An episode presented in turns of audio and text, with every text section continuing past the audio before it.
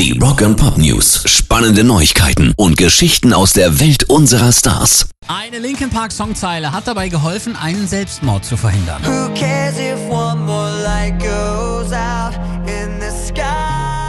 Christina Cetani fuhr auf der State Road 408 in Orange County, Florida über eine Brücke, als sie eine Person am Rand sitzen sah. Der Mann sah so aus, als stünde er kurz vor seinem Sprung. Als jemand, der selbst schon solche Gedanken hatte, fuhr Cetani rechts ran, setzte sich neben den Mann und redete ihm gut zu. Dabei verwendete sie eine Zeile aus dem Refrain des Linkin Park Songs One More Light. Who cares if one more light goes out? Und sagte, well, I do. Er hat nur geweint, erzählte sie danach.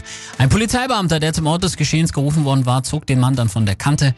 Stellte sich heraus, dass er Familienprobleme hatte, keinen anderen Ausweg sah. Die Polizei brachte ihn zur psychologischen Betreuung. Aber es ist doch toll, dass nachdem Chester Bennington Suizid begangen hat, einer seiner Songs einen anderen verhindern konnte.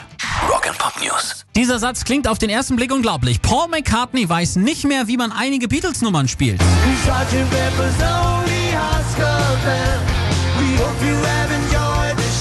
Wenn man genauer drüber nachdenkt, ist das völlig verständlich, denn selbst ein 77-jähriges Superbrain, das nicht mehr alle Stücke von vor 55 Jahren mal kann, das ist doch wohl völlig klar. Insgesamt hat er Musikstücke in den verschiedensten Formen gespielt und das sind dann über eine Million.